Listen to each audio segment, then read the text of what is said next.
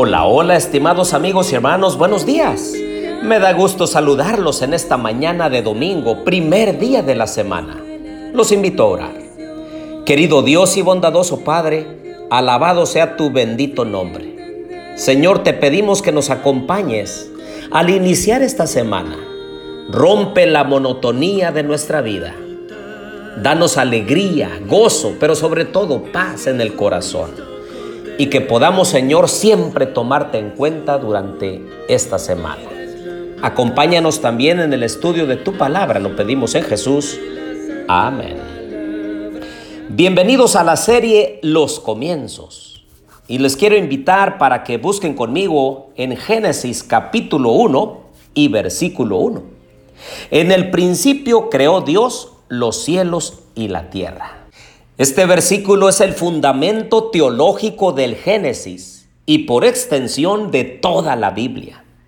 Dios, contra lo que sostiene el ateísmo, creó el mundo por sí mismo, en contraste con las creencias politeístas, y gobierna toda la creación, a diferencia de los supuestos del panteísmo se nos recuerda a nosotros, los que estamos comenzando a estudiar el Génesis, de que la materia tiene un origen en oposición con el materialismo filosófico y que la realidad suprema es Dios, no la humanidad. Y dice el versículo, en el principio. Da comienzo al relato de la creación. El universo tuvo un principio porque Dios lo creó de la nada.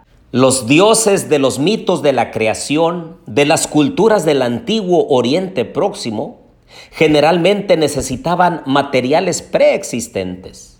Pero Génesis 1.1 rebate este concepto simplemente indicando que Dios creó de la nada, así como lo corrobora Hebreos 11.3, que dice, por la fe comprendemos que el universo fue hecho por la palabra de Dios de modo que lo que se ve fue hecho de lo que no se veía.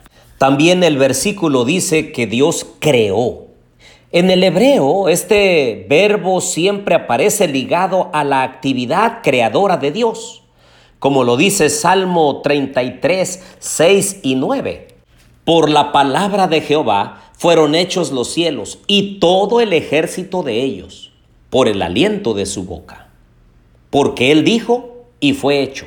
Él mandó y existió. Y Amós 4:13 lo confirma diciendo, ciertamente el que forma los montes y crea el viento, el que anuncia al hombre su pensamiento, hace de las tinieblas mañana y pasa sobre las alturas de la tierra. Jehová, Dios de los ejércitos, es su nombre. Génesis 1.1 también introduce el nombre de Dios y es que Él se introduce como un sujeto que se encuentra más allá y fuera del mundo creado para llevar a cabo la acción de crear. No se confunde Dios con lo creado.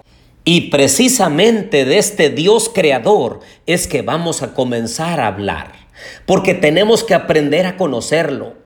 Mi intención es que veamos su carácter, veamos la grandeza, la omnipotencia, la gloria de Dios, para que nosotros como criaturas, cuando contemplemos a Dios en la hermosura de su santidad, nos sintamos motivados a seguir su ejemplo, a pedirle que reproduzca su carácter en nuestra vida. Y ese Dios creador está al pendiente de sus criaturas. Él nos ama, Él está a nuestro lado, Él desea vivir con nosotros. Y así como creó los cielos y la tierra al principio, Él desea crear una atmósfera celestial en nuestro hogar, en nuestra vida personal.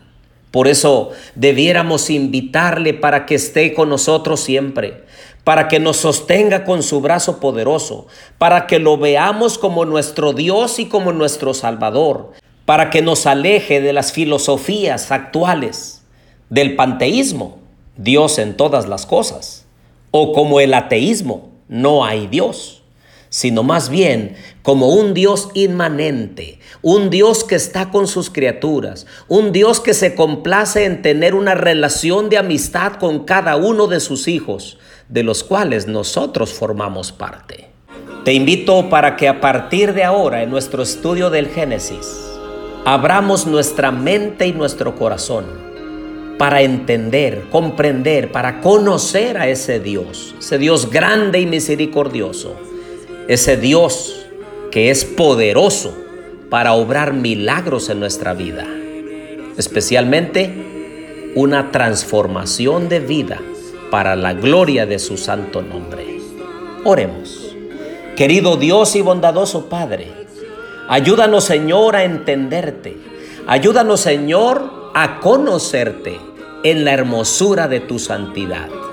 Y de esa manera implantar en nuestro corazón un amor hacia ti para que podamos ser transformados de gloria en gloria a la semejanza tuya.